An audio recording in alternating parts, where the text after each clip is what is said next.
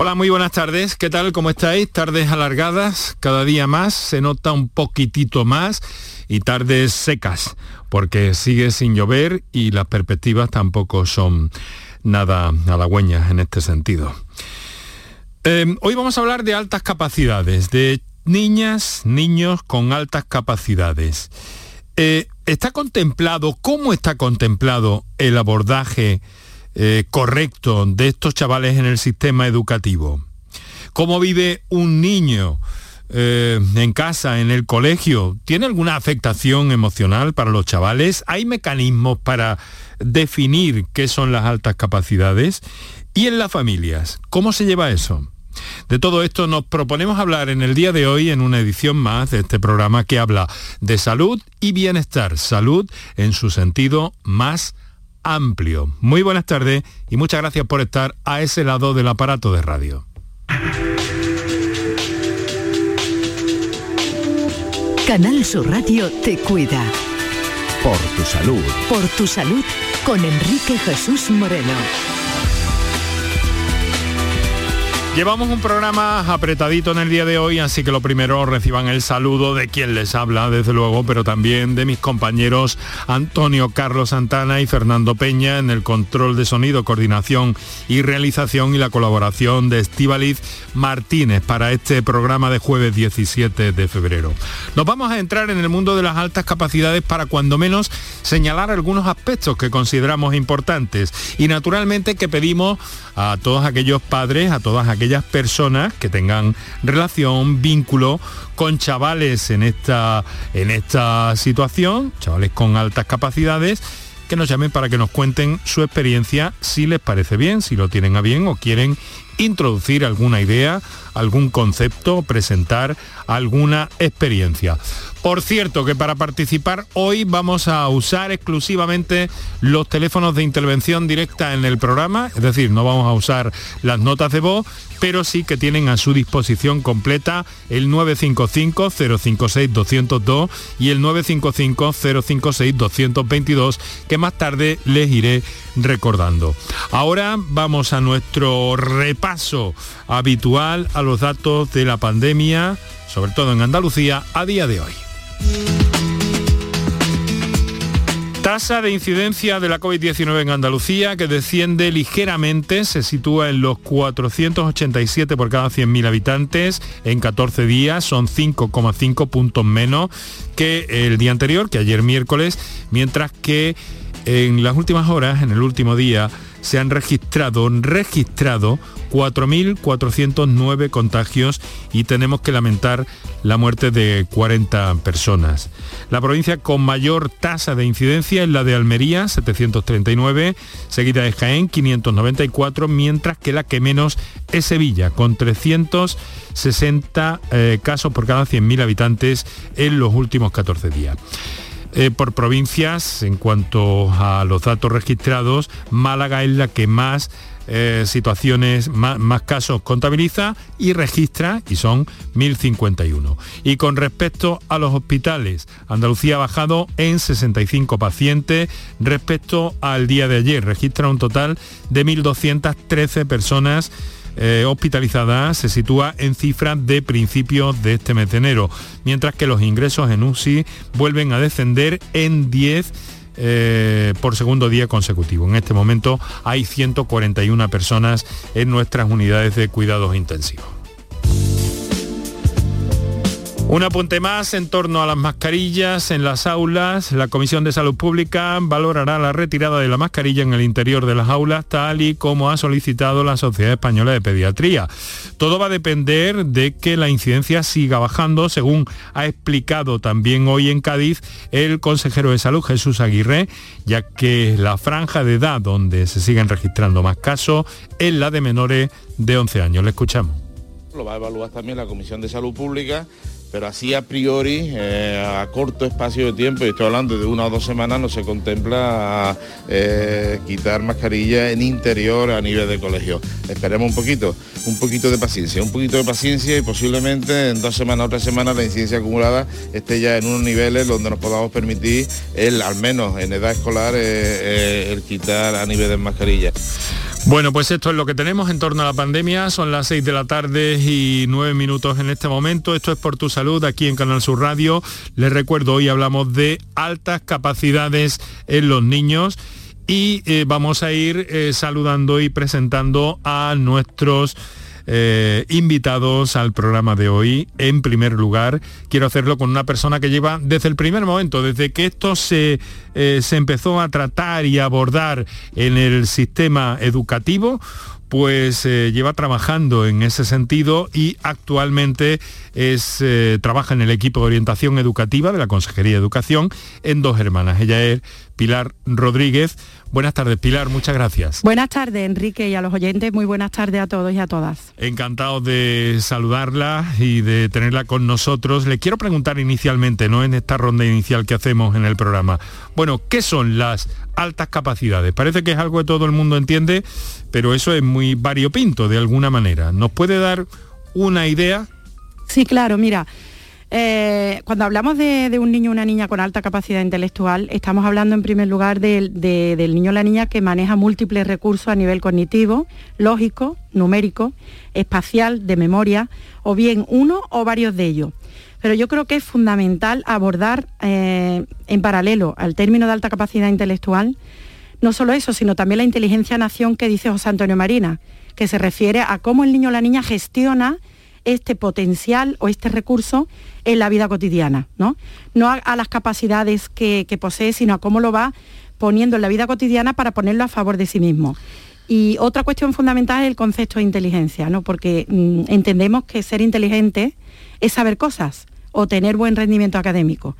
Y en verdad el paradigma actual eh, sitúa la inteligencia como un concepto multidimensional que tiene que ver con distintas manifestaciones de la inteligencia. Algo parecido a que inteligencias hay muchas, de muchos Exactamente, la inteligencia múltiple de Howard, de Howard Gardner, ¿no? Y, de alguna manera, por ejemplo, entre Einstein y Michael Jordan, eh, uno no es mejor que otro. Lo único que pasa es que uno es una inteligencia lógica y el otro es una inteligencia deportiva.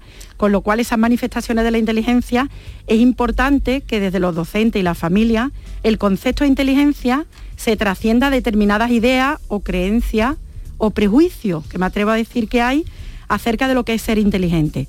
Se equipara a que el inteligente no necesita ayuda, que va solo. Eso no es verdad.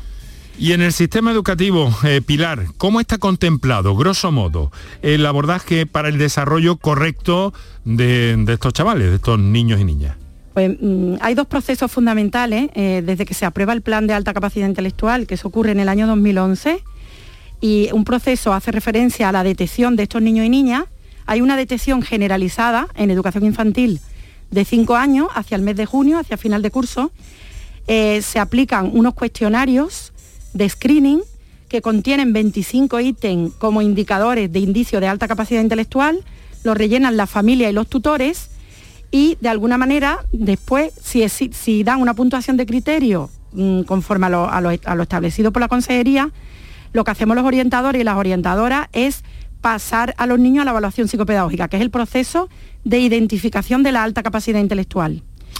Bueno, no he mencionado anteriormente que Pilar, eh, miembro eh, de ese equipo de orientación educativa de educación en, el área de dos hermanas, es psico, eh, psicopedagoga y que le quiero agradecer de nuevo que esté esta tarde con nosotros. En segundo término, quiero saludar a un amigo del programa, eh, a Ricardo Sotillo, eh, que es psicólogo y pedagogo además y que además ha trabajado en su labor docente con estas situaciones, ¿verdad Ricardo? Así es, muy buenas tardes. Muy buenas, tardes. Pilar y a todos los oyentes. Así es. Eh, Ricardo, ¿cómo vive un niño emocionalmente? Porque no sé si has podido escucharla, pero de alguna forma quiero preguntarte, ¿cómo vive un niño mm, esto en el día a día emocionalmente en el colegio, en casa, si tiene estas altas capacidades? Bueno, pues un niño eh, con altas capacidades, eh, tenemos que pensar que no deja de ser un niño que está en plena proceso de desarrollo, de desarrollo no solo cognitivo, sino de desarrollo social y de desarrollo emocional.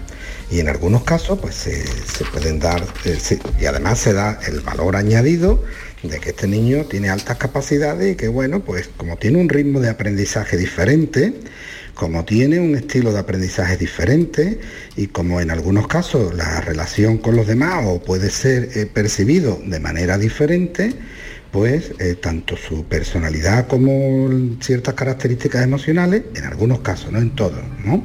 Pues puede haber una, digamos, en algunos casos una intensidad emocional eh, diferente a la de los demás niños, ¿no? Viven las cosas con otra, con otra intensidad o con menor tolerancia a la frustración debido precisamente a, que la frecuencia de fracasos para ellos en su vida puede ser menor, ¿verdad?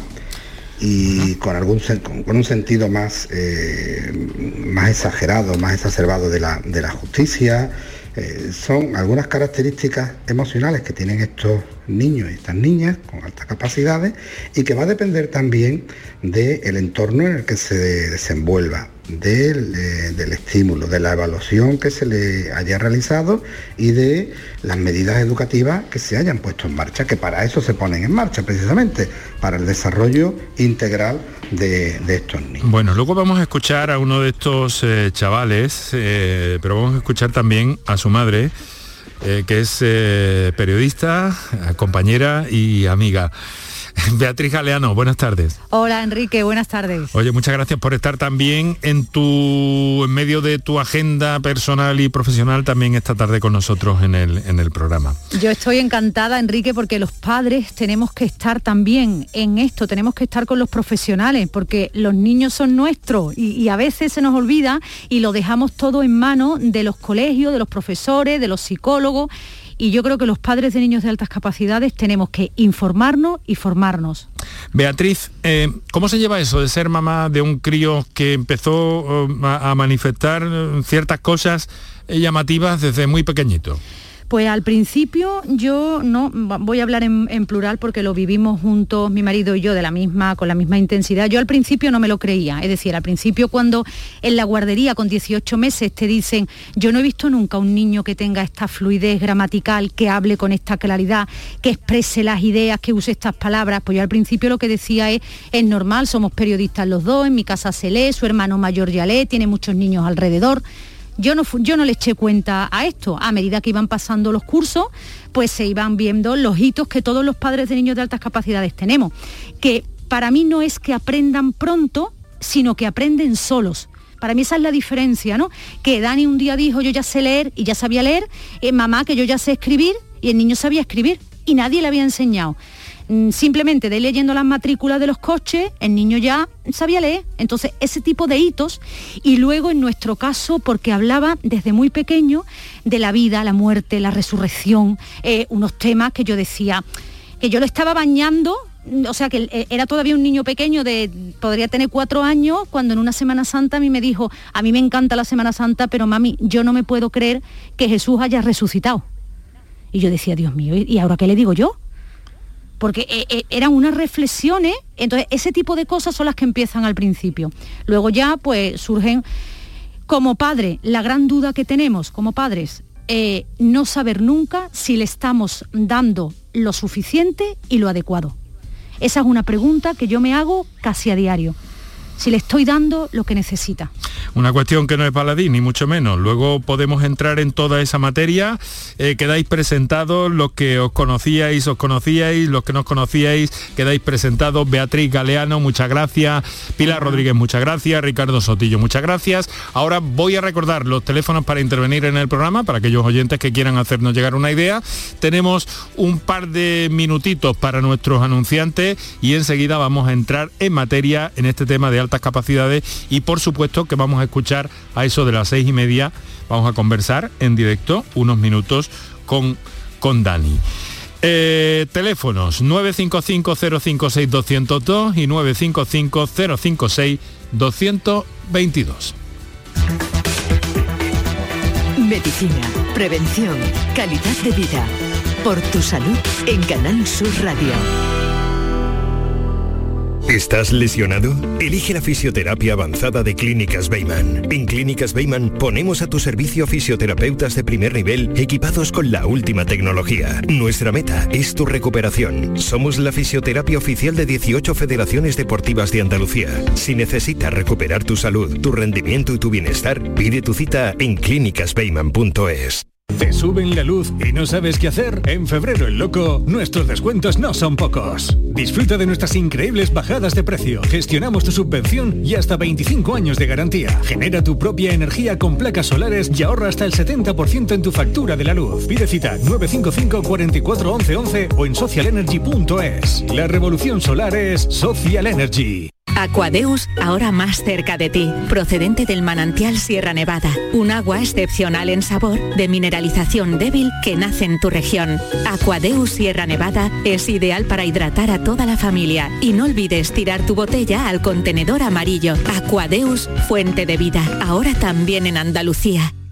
El resumen de la jornada con la última hora del deporte, la economía y el análisis lo tienes en el Mirador de Andalucía. De lunes a viernes desde las 7 de la tarde con Natalia Barnés. Quédate en Canal Sur Radio, la radio de Andalucía. Canal Sur Radio te cuida. Por tu salud con Enrique Jesús Moreno.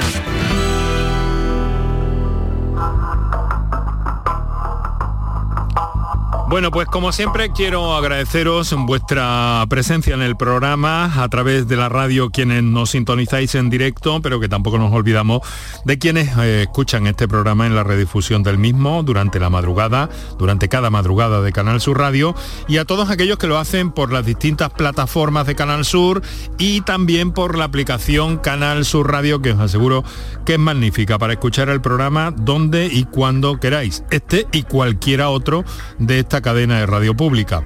Y por otra parte también recordaros que tenemos redes sociales, como no, hoy hay que estar en redes sociales, que eh, nos podéis encontrar en Twitter arroba por tu salud CSR y en facebook.com barra por tu salud. Bueno, eh, queridos amigos de la tarde, Beatriz Galeano, Pilar Rodríguez, Ricardo Sotillo, a partir de este momento cualquier cosa, yo tengo una lista de, de cuestiones que haceros llegar, ¿no? Pero cualquier cosa que vayáis viendo que haya que introducir o que queráis... Eh, de alguna forma replicar a quien esté haciendo uso de la palabra en ese momento, pues tenéis libertad absoluta para intervenir, matizar, precisar cuánto queráis y cuánto estiméis oportuno y conveniente. Pero es aquí que me gusta también dar prioridad a los oyentes que hacen uso del teléfono para ponerse en contacto con el programa y aquí que eh, me mantengo firme a esa idea. Así que ahora entraremos un poco más. Vamos a ver qué nos cuenta eh, una persona que nos ha llamado es Elena, eh, que nos llama desde Málaga, me parece, ¿no? Elena, buenas tardes. De Sevilla, de Sevilla. Elena. Hola, muy buenas, tardes, a todos y a los oyentes. ¿Qué tal? Eh, yo solamente quería agradecer que nos preste esta oportunidad y yo quiero decir que tengo un niño diagnosticado de altas capacidades. Él actualmente tiene nueve años de edad y yo quería que quedara constancia del el sentimiento emocional que sienten estos niños cuando se sienten aislados en los colegios públicos, eh, ellos no entienden emocionalmente qué les ocurre. Eh, mi hijo en este caso está mm, bajo terapia con un psicólogo eh, que le lleva esto, le ha tratado la frustración y otros temas, ha mejorado muchísimo, pero aún así él se siente diferente hacia los demás, porque el entorno, la sociedad, los hacemos sentirse diferentes. Entonces es muy duro para unos padres eh, escuchar a su hijo por la mañana, otra vez al cole, otra vez a lo mismo. Eh, mm, tienes reuniones con el centro, eh, tienes reuniones y te dicen que mm, es que no saca en todo 10. Es que un niño de altas capacidades no tiene por qué sacar en todo 10. Son niños que el primer día que dan la materia la tienen asimilada y aprendida. Y mm, la educación que tenemos en España, en Andalucía, es repetitiva y continua. Entonces estos niños el segundo, tercer, cuarto día ya no pueden más con la situación, emocionalmente no pueden y no, no reciben ayuda, no la reciben. Entonces, mm, como padre, eh, hemos leído, nos hemos informado, nos hemos pagado terapias con profesionales que nos indiquen cómo actuar con nuestro hijo. Y aún así queda esa impotencia diariamente de lo estamos haciendo mal, nuestro hijo sufre, porque ellos sufren. Es muy difícil manejar una mente así. Mi hijo de nueve años, él te habla de política, de situaciones económicas de países. Eh, recuerdo cuando las votaciones en Estados Unidos, la preocupación por esas votaciones, escuchando a la señorita, señora Beatriz, parecía que estaba hablando de mi hijo. Y esto es difícil de gestionar. Por favor, un llamamiento a las autoridades públicas. Son el futuro. Se necesitan muchas mentes así en España, en el mundo. En cualquier mente de esa puede estar la salvación de las personas con cáncer, puede estar eh, un médico maravilloso, puede haber un maestro eh, eh, catedrático, puede haber o el mejor carpintero del mundo o el mejor del mundo. Por favor, no, que no se olviden de estos niños que, que necesitan ayuda, que en los colegios hay programas específicos para niños que tienen otra serie de necesidades especiales y todos son niños, tanto el que tiene una, una inteligencia o unas altas capacidades por encima de la media o aquel que no llega. Ambos son niños, ambos son andaluces y ambos necesitan ayuda. Muchas gracias, eh, Elena, muchas gracias. Eh, quiero trasladar un poco, eh, que me valore un poco esta intervención de nuestra oyente. En primer término, Pilar. Sí, me gustaría intervenir, Enrique, sí. sí. A ver, mira, Elena está poniendo, bueno, primero gracias, Elena, ¿vale? Por las aportaciones, pues yo creo que todas las voces son necesarias, la participación es fundamental y el buscar entre todos soluciones. Elena está poniendo encima de la mesa una de las cuestiones fundamentales que yo tenía pensado comentar, que es la repercusión en la salud sobre el tema emocional de los niños y niñas de alta capacidad intelectual. Estos niños y niñas necesitan un, soporte emocional en la escuela y en la familia. Y este soporte emocional tiene que encauzar ese desbordamiento emocional, esa alta sensibilidad, con acciones concretas en el centro educativo y en la familia para el aprender a sentir, eh, conectar con los sentimientos, las emociones, es conectar consigo mismo y el aprender a ser, que es el desarrollo interior, ¿vale? El propósito de la vida. Estas acciones, tengo que decir que bien es verdad, que bueno, que un caso particular no se puede elevar a universal, pero que es importante, como dice ella, que sensibilicemos a la sociedad de que es necesario incluir los programas.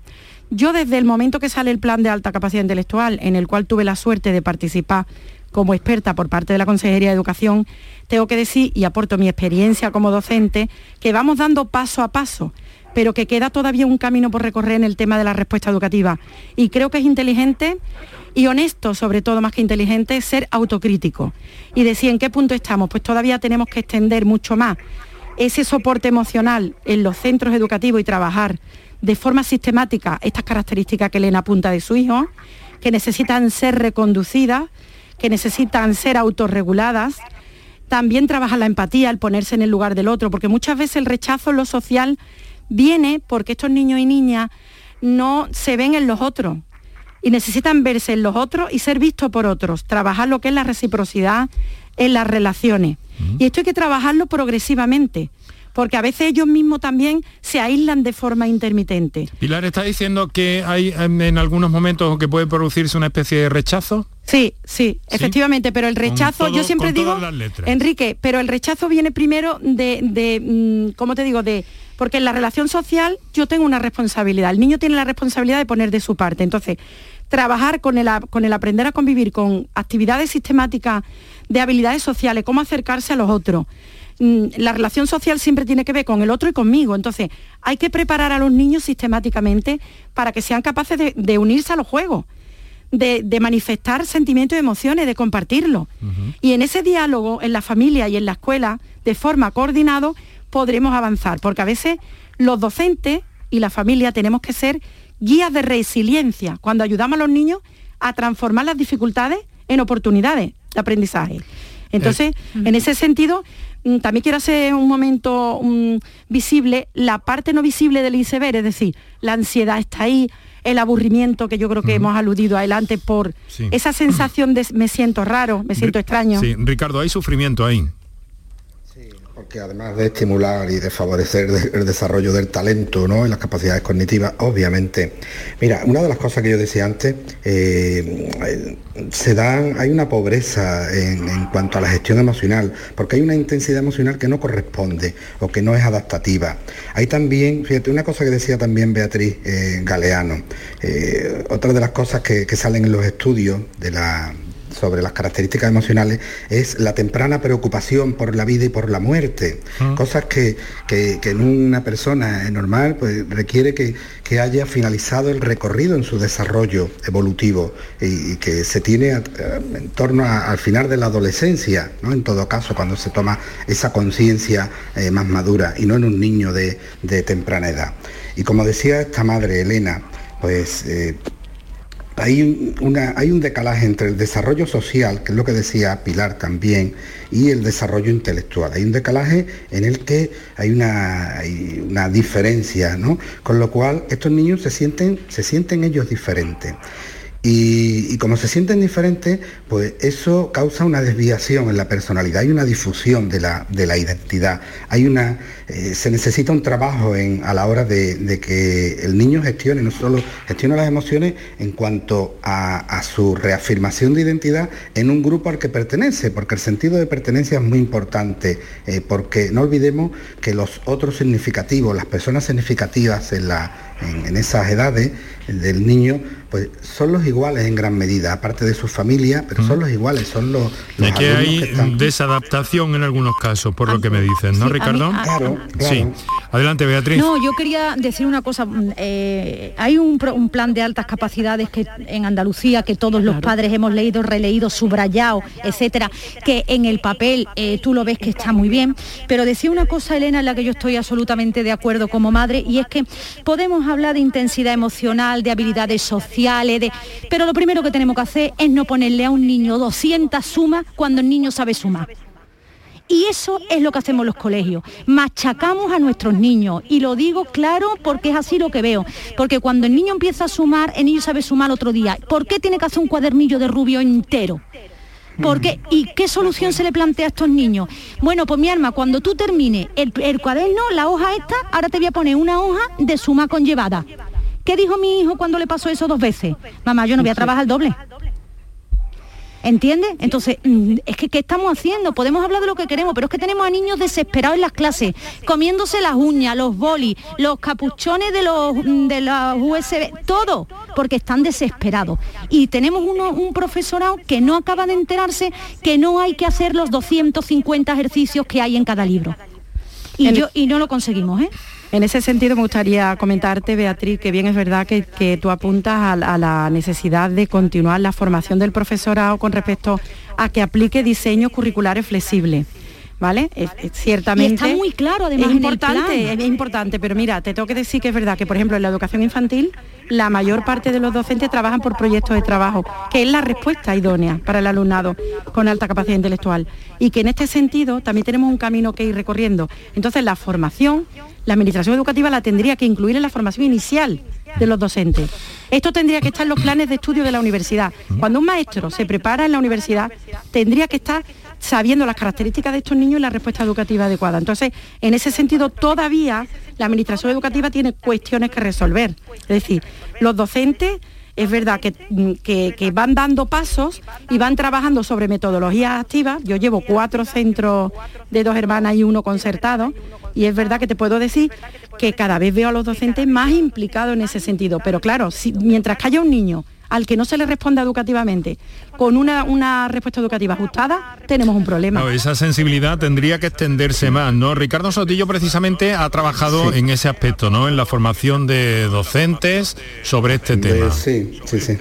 De hecho, es una de las asignaturas troncales del grado de, magisterio, que, era base psicopedagógica de la educación especial, que se llamaba, y bueno, uno de los temas, uno de los temas, es verdad que se utilizaba, se daba solo un tema, porque había que tratar también los niños con TDA, los niños con eh, trastorno del aprendizaje, con dificultad del aprendizaje, con motórico y tal. Bueno, pues uno de, los temas importantes, sin duda, era eh, los niños con altas capacidades. Y yo en mis temas siempre decía, primero, ¿qué son los niños con altas capacidades?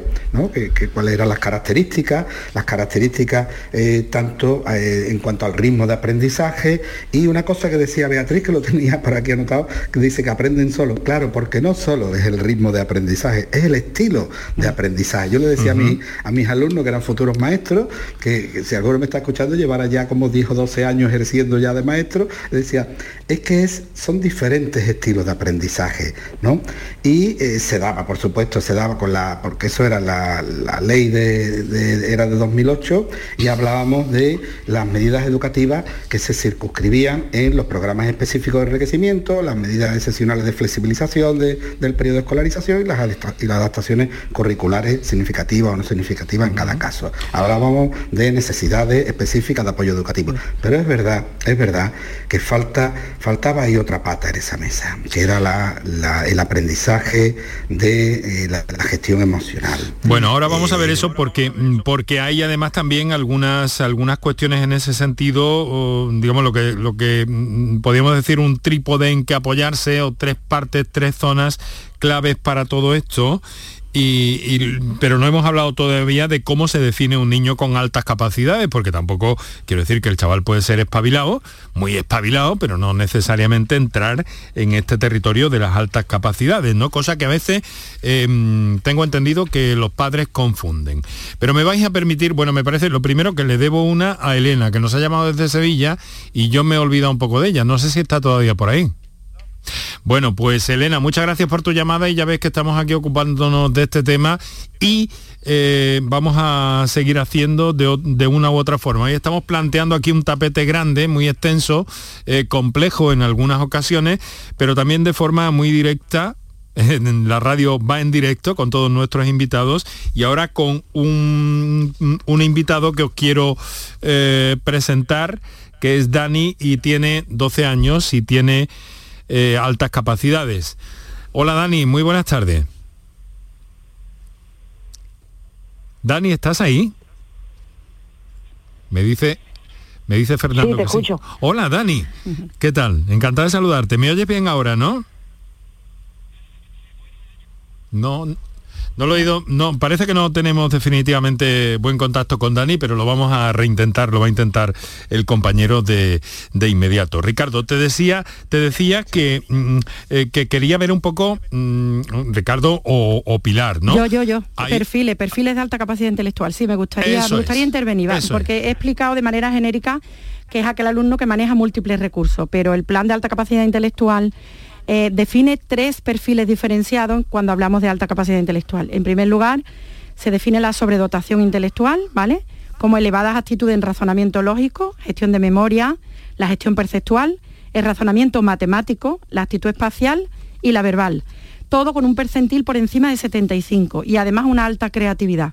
El percentil también por encima de 75. Estamos hablando de sobredotación intelectual. Eh, talento complejo como segundo perfil, que es aquel niño o niña que manifiesta una elevada actitud eh, cognitiva en lo verbal, en lo matemático, en el razonamiento lógico o en el creativo. Todos con un percentil por encima de 80, al menos en tres ámbitos de actitudes. Y el talento simple, que es aquel niño o niña que manifiesta una elevada actitud en un ámbito. Eh, puede ser matemático, lógico, creativo o verbal, todo por encima del percentil 95. Pero me, parece importante decir que el tema de los perfiles de alta capacidad intelectual hay que tener en cuenta que también intervienen los factores de personalidad, como estamos hablando, ¿no? Es decir, que no solo es un coeficiente intelectual, exactamente, hay mucha inteligencia, sino que hay mucha inteligencia y de que los factores de personalidad están bloqueando, ¿vale? Invisibilizando o mm, haciendo que fluya el que el niño se muestre. Y, otra cosa que quiero comentar, Enrique, es que los niños no son igual a veces en el contexto familiar que en el contexto escolar. Ah, esta, misma mañana he atendido yo una familia, a un padre, que yo, yo sé que el niño, por el test cognitivo, mm, daba una alta inteligencia, pero no había mostrado todo el potencial, porque el niño no contestaba bien. Le digo, mira, vamos a darle tiempo, a veces hay que esperar. Y me dice el padre, es que el niño es radicalmente distinto en el colegio que en mi casa. Y le digo, pues te creo, porque tú me estás hablando de otro niño. Entonces, también quiero hacer este inciso para que hagamos una reflexión acerca de que hay comportamientos que los niños en el colegio por variables personales, sociales, psicosociales no muestran. ¿eh? Invisibilizan, sobre todo las niñas, que ahí estaríamos hablando ya de la diferencia de género a la hora de la identificación de niñas de alta capacidad intelectual. Es, ¿eh? eh, cada frase, cada apunte que estáis haciendo, cada uno de vosotros, tanto Beatriz como Pilar como Ricardo, son de una enjundia mm, muy importante, ¿eh? tremenda, muy importante. Esto, lo no de- lo, esto no lo tenemos que tomar muy en serio, Beatriz. Te lo decía esta mañana cuando hablamos de- del tema, ¿no? Que la alta capacidad es como, ay, qué gracioso que tu niño tiene altas capacidades, ¿no? Eh, eh, hay dos, dos visiones. Una cuando te dicen eso, uy, qué suerte, porque te cree que tú tienes un niño mono que está allí, ¿no? Y que va a aprender y que va, ¿no? Y luego la otra, la otra visión que también la comentaba yo antes con Pilar, ¿no? Antes de comenzar, es eso que te dicen de, pues niño no es para tanto. Esa es la otra, el otro comentario habitual, ¿no? Hay, hay como esos dos extremos. Y cuando tú hablabas de invisibilizar, es que los niños tienden a, cuando se dan cuenta de que, y a mí me ha pasado también cuando le eh, han hablado en el cole algo, ¿no? De un tema que Dani le ha gustado, que le Sí. gustaba, ¿no? Y le han dicho, eh, uy, pues le, le he dicho yo, Dani, ¿no has comentado que tú? Y dice, "Eh, eso no le interesa, ni a la profesora ni a los niños. Entonces, los niños Bueno. acaban volviéndose invisibles y las niñas Mucho más, totalmente, mucho, más. Estamos a 20 efectivamente. minutos, 20 minutos para las 7 de la tarde, estamos hablando de altas capacidades, lo estamos haciendo con Beatriz Galeano, con Pilar Rodríguez, con Ricardo Sotillo, la primera madre, eh, Pilar eh, del equipo de orientación educativa y psicopedagoga, lo mismo que Ricardo Sotillo. Pero quiero presentaros que ahora mm, parece que tenemos buenas líneas, buena vía con Dani a esta hora de la tarde. Dani, buenas tardes. Buenas tardes. Muchas gracias por estar con nosotros, hombre, y atender nuestra, nuestra llamada. ¿Eh? Mm, Sí, sí, bueno, aquí estamos. Oye, ¿tú estabas escuchando, estabas escuchando la radio, todo esto que llevamos dicho desde las seis? Yo desde las seis no, pero sí he estado un- el último rato escuchando, sí he estado los últimos 20 minutos. Porque permíteme, ¿puedo preguntarte qué estás haciendo esta tarde? Si estás de deberes, si juegas, estudias o, o alguna Eh, actividad. Yo esta tarde he estado, desde que llegué del colegio como hasta las 5 de la tarde, he estado viendo una serie y ahora desde las 5 eh, estuve estudiando francés porque tengo un examen mañana y ahora estaba tocando el piano Ujú. eh, antes de prepararme para vuestra llamada. Ah, muy bien. Eh, mm, ¿Qué es lo que más te divierte de todo eso? ¿El francés, el piano? ¿Qué es lo que más te divierte en el cole y fuera del cole, Dani? Pues yo creo que dentro del cole lo más entretenido es son esas clases, no específicamente una asignatura, sino esas clases que tú tienes, digamos, un desafío, algo que te cueste más de lo normal y que tú tengas que pensar y que replanteártelo de otra forma para, para sacar un resultado y luego dentro de casa pues lo más entretenido, aparte de jugar a la play o ver series, yo creo que también eh, a mí me interesa mucho el ver vídeos sobre temas que yo no conozca y así al final ir adquiriendo conocimiento. Veo que te, que te gusta esforzarte porque no has dicho ninguna materia. Luego te preguntaré por si hay alguna asignatura más o menos que, eh, que te guste, pero eh, a ti lo que te gusta es esforzarte. Sí, porque al final cuando una materia, si una materia siempre llega un momento en el que se te hace repetitiva, entonces hasta que no cambien hasta que no cambie algo, da igual la materia y tú tengas que es, pensar fuera de la caja, digamos, eh, no te no te resulta, no te engancha a esa materia otra vez como estabas antes. O sea que tú, tú tú buscas ampliar un poco por tu cuenta, eh, ampliar información sobre algunas cosas.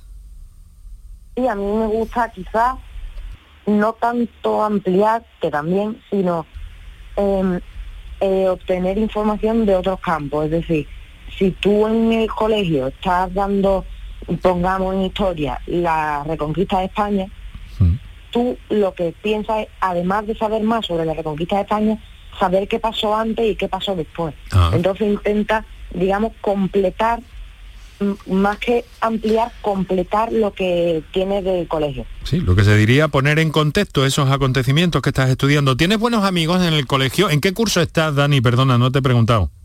Yo estoy en segundo de secundario ¿Mm? y yo creo que sí que tengo buenos amigos. Yo, bueno, desde mi punto de vista, sí.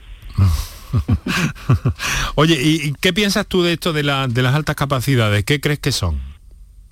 ¿Tú cómo Pues lo ves? Yo eso? creo que yo creo que las altas capacidades más que ser más o menos inteligente, es pensar diferente. Es decir, tú, em, tú lo que tienes es que tú tienes una necesidad de adquirir información, o por ejemplo en mi caso, muy grande, pero luego te cuesta mucho, digamos, estructurarla, porque todo dentro de tu cabeza está muy desordenado.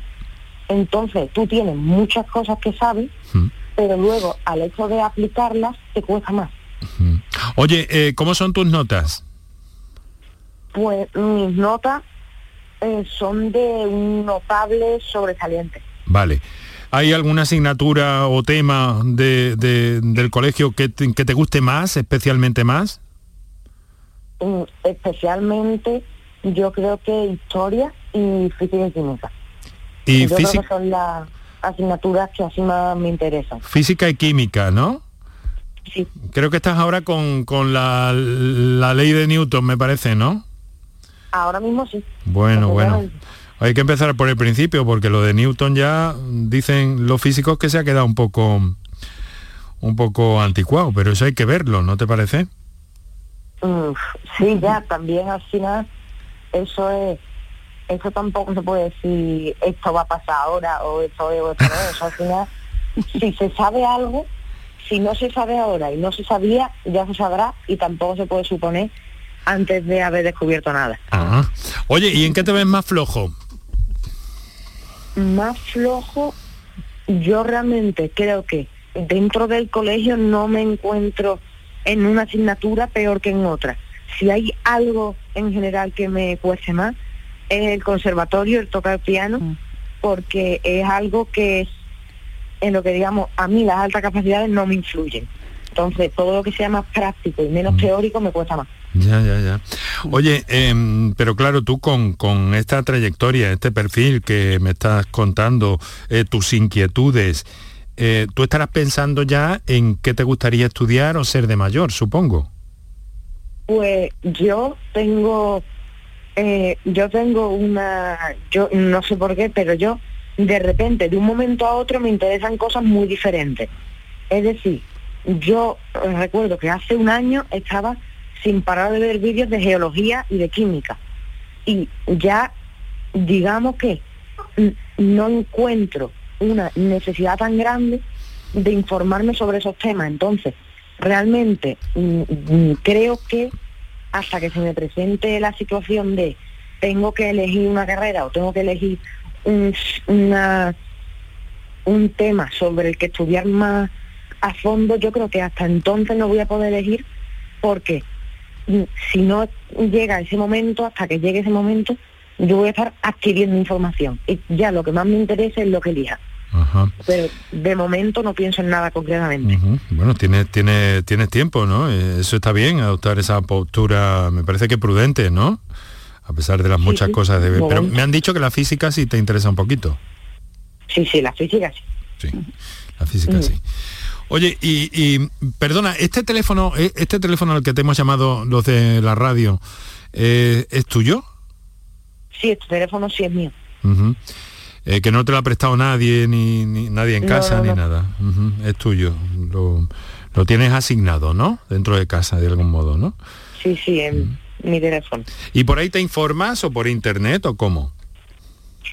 Yo desde, desde que empecé digamos, a, aprender cosas, yo siempre me he, me he, informado a través de vídeos de YouTube, desde siempre, y un montón de vídeos.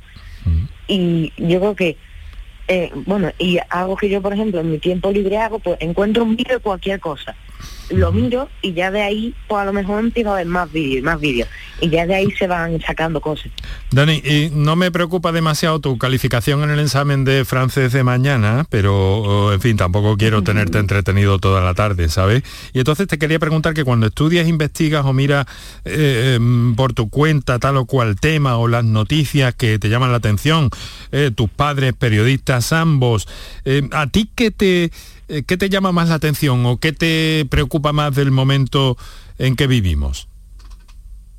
Yo, del momento que vivimos actualmente, creo que realmente no hay nada así, pues no voy a repetir demasiado realmente, no hay algo extremadamente importante en lo que centrarse. Eh, sí que es verdad que yo estoy, por ejemplo, muy atento a los descubrimientos de todo lo que son telescopios espaciales, satélites y cosas de ese estilo. Entonces, eh, cualquier noticia que vaya saliendo, yo creo que me interesará y, y lo que haya y lo nuevo que vaya sucediendo. ¿Y el cine? ¿Te, ¿Te gusta el cine? El cine, sí, el cine en general no hay no hay nada que digamos no me guste, pero sí es verdad que el cine es algo que que no te vuelve loco. Eh, no que no me- bueno, no que no me vuelva loco, sino que es algo que para que una película que hagas tú te quede bien necesita mucho trabajo y muchas horas y mm, al final eh, se hace y al final es más es más complicado que ver un vídeo porque tú ves un vídeo de cine y no eres capaz de hacer una película te ponga como te ponga Interesante y muy práctico, desde luego. Oye, eh, tú quieres implicarte en todo, desde luego, está claro, Dani. Eh, te has querido implicar, sí.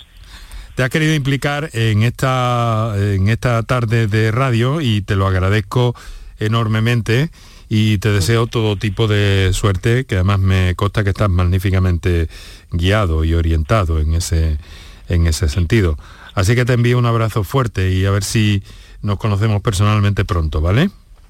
igualmente ¿Te gusta la radio también o el periodismo? o- Eso no te he preguntado. el periodismo bueno sí el periodismo es un campo interesante porque al final es eh, eres el que se dedica a contarle cosas a la gente y yo creo que es muy difícil contárselo y que todo el mundo lo entienda igual por eso creo que es algo bastante com- o sea fácil de entender en un principio pero difícil de masterizar Ya, ya, ya. Bueno, bueno, pues oye, muchas gracias por estar con nosotros, de verdad, insisto, y, y suerte con el francés, ¿eh? ¿Te gusta el francés o qué? dentro de los idiomas no es el que más me gusta pero bueno No. Ah, no, el- ¿cuál es el que más te gusta? Es que, es que no paro contigo. ¿Cuál es el que más te gusta entonces? Yo, dentro de los idiomas, yo creo que el que mejor se me da también, porque llevo más años, Sí. es el inglés Sí. y luego uno que estudio aparte, que es el chino. Pero el francés tampoco Bueno, bueno. me nunca muy... Bueno, pues permíteme, permíteme que yo te desee bon chance para el examen de mañana, ¿te parece? Me parece estupendo, gracias. Venga, pues mucha suerte. Un fuerte abrazo, Dani. Igualmente. Venga, hasta luego. Nos hemos plantado a 10 minutos de las 7 de la tarde. Teníamos muchas cosas de que hablar, pero es que Dani es... Una cosa. Sí, adelante, Ricardo. Sí, eh, hacer notar que, fíjate Dani, con 12 años, para que se hagan una idea nuestros oyentes, 12 años, un niño de primero de la ESO, eh, que eh, incluso cuando está hablando en un medio, en un medio que no es el medio habitual, ¿verdad? Y evita las redundancias. Es que Ah, algo ah, que San Agustín decía que era imposible. eh, estar pendiente no solo de lo que se habla, sino de cómo se habla. ¿verdad? Ha dicho, ha 12 dicho, eh, voy a decir muchas veces realmente ya. Sí. Exactamente. Y hay otra cuestión que dijo también. Ay, Ricardo. Característica em- emocio- Sí, Ahora sí. sí. A ver, que hemos perdido momentáneamente la señal. Vaya por Dios. Y digo, y otra de las características que había dicho su madre, que era el efecto Pigmalión negativo. Es decir, para ganar amigos, para el sentido de pertenencia, para ser eh, aceptado en el grupo, muchos niños, ¿no? Es como si un adulto que quiere optar a una plaza de, de- en, en el, en el ayuntamiento de jardinero y resulta que tiene un doctorado en física y elimina o evita o oculta ese doctorado en física para poder acceder a la plaza del ayuntamiento. ¿Sí? ¿Tú ¿Eh? crees que, se, moderan estos perfiles de alguna forma? Otra vez. se- se suele dar. Perdemos, perdemos a Ricardo. Bueno, Pilar. Enrique, me gustaría intervenir Claro, por favor. eh, en bueno, a darle las gracias a Dani porque verdaderamente ha sido muy interesante y ha dejado de forma muy clara algunas de las características ¿no? de, de- de las altas capacidades intelectual y ha hecho alusión a una cosa que me parece muy interesante, mm, que es la desmotivación en el entorno escolar. Creo que es urgente, importante el tema de la motivación, tener en cuenta eh, los intereses y preferencias de estos niños a la hora de plantear la- las áreas y trabajar desde ahí. Yo creo que, mm, de hecho, el currículum, el diseño curricular ahora de primaria, el último diseño curricular incluye, de hecho, en las asignaturas como sociales y naturales, que se trabaje la investigación, que se trabaje el cuaderno de campo, que se trabaje en relación uniendo el interés y la motivación. Y, habla del aburrimiento también, ¿no? Que, habíamos dicho antes que, que, el desfase que se produce entre el ritmo del niño, cómo aprende el niño de alta capacidad intelectual y cómo aprenden los otros y cómo tiene que esperar un tiempo, o Beatriz hacía ante alusión también a ese tiempo de espera o a repetir contenido que ya se sabe, ¿no? Tenemos que estar, yo creo que muy receptivos los docentes y las familias a la hora de escuchar esta voz de los niños y niñas de alta capacidad intelectual, sabiendo que las dificultades de aprendizaje en algunos casos tampoco excluyen a este alumnado. ¿eh? porque tenemos una cuarta parte de alumnos disprásicos, hay trastornos que se dan asociados, que se, habla, se llama doble sesionalidad, cuando se da, por ejemplo, una alta capacidad intelectual y un síndrome de Asperger, ¿vale? Y casi el 10% tiene problemas de atención. Y hay una cosa que me ha llamado la atención también, que cómo sabe qué claro tiene, eso se llama la hiperreactividad mental, que se llama la tormenta cerebral. No puedo parar los pensamientos y me cuesta mucho, ha dicho, estructurar lo que pienso. Efectivamente, eso se llama déficit de la inhibición latente, que es como una, un problema de eh, ejecutar las acciones una vez que lo pienso, cómo lo pongo en práctica. Entonces, tienen necesidades y estas necesidades tienen que ser cubiertas. ¿Cómo? Trabajando la función ejecutiva de la inteligencia. ¿Vale? la planificación de acciones. Mm. Y tiene Pilar, si me lo permites, que vamos agotando nuestro tiempo, tiene Pilar, eh, pues bueno, 12 años. Tiene 12 años, efectivamente. Eso es. Y Beatriz, eh, un camino eh, por delante para modelarse también como persona. Mm.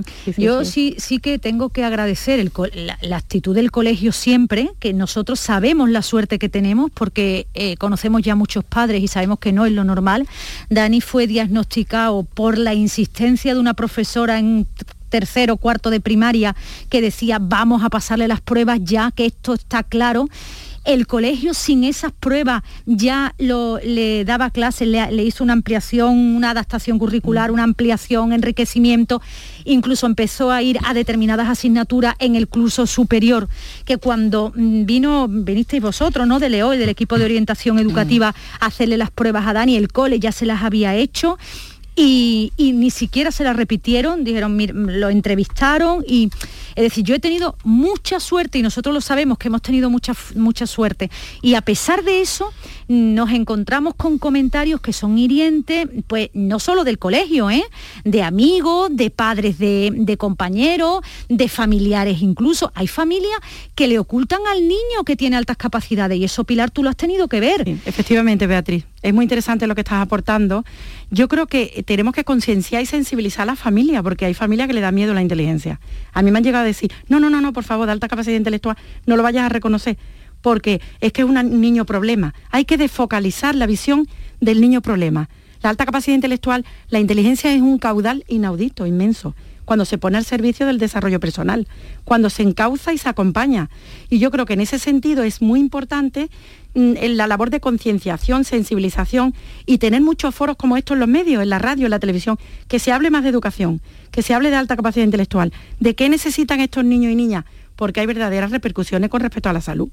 Es verdad, hay repercusiones preocupantes con respecto a la salud. Tú lo sabes, eh, eso mucho. Porque yo solo tengo los ejemplos de, los contactos de, otros, de otras familias, ¿no? Que tienen niños que no quieren ir al colegio, que vomitan por las mañanas antes de entrar, que lloran. Eh, eh, en nuestro caso, es verdad que Dani salía, hace a veces preguntas que te, que te hacían gracia cuando tenía cinco años, ¿no? Porque decía, mamá, ¿cuánto pueden tardar los niños normales, decía, en aprender a sumar?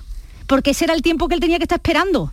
efectivamente. Entonces era muy consciente de eso, pero nosotros, sé que hay muchos padres que se chocan con el colegio, que se chocan con el profesorado, que hoy tienen un profesor magnífico, pero el año que viene están temiendo porque ya saben que el que viene anda, hombre, que tu niño es muy listo.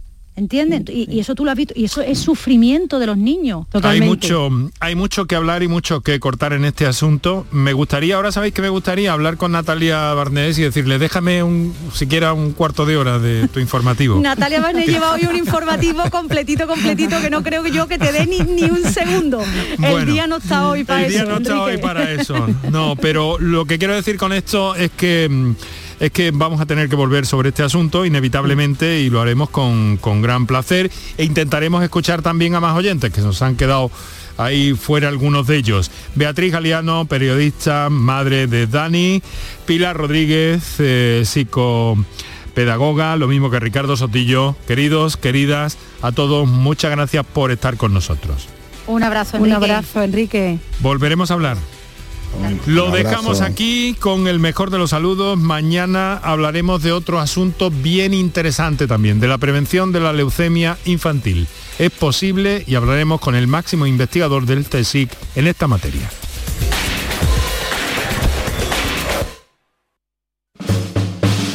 En Canal Sur Radio te esperamos por la noche. En la noche de Canal Sur Radio con Rafa Cremades. Con las mejores sorpresas, la música, diversión y todo lo que ya sabes que tiene este gran club convertido en un programa de radio. La noche de Canal Sur Radio con Rafa Cremades. De lunes a jueves, pasada la medianoche. Quédate en Canal Sur Radio, la radio de Andalucía. Canal Sur Sevilla, la radio de Andalucía. ¿Buscas una fibra óptica que te dé más? Telecable Andalucía es tu operador local de confianza. Telecable. Fibra de 300 megasimétricos por solo 14,90 euros al mes y línea ilimitada de 24 gigas por 10,90. Contrata en Telecable Andalucía. Somos punto de venta oficial de Xiaomi. Telecable Andalucía. Conecta con lo que realmente importa. Yo ya no pago por mi consumo y digo chao, digo chao, digo chao, chao, chao, a tú lo mismo. Vente conmigo, nuestro petróleo es el sol. Leques fotovoltaicas Dimarsa y despreocúpate de la factura de la luz. Dimarsa.es. Bienvenidos a Sacaba. Mil metros de electrodomésticos con primeras marcas. Grupos Whirlpool, Bosch y Electrolux. Frigoríficos, lavadoras, hornos, vitros. ¿Quieres más? Aires acondicionados, aspiradoras, pequeños electrodomésticos. Y financiamos en 12 o 20 meses sin intereses solo tú y Sacaba. Tu tienda de electrodomésticos en el Polígono Store en calle nivel 23. Ven a ver nuestra exposición y sus 25 años de experiencia. Sacaba.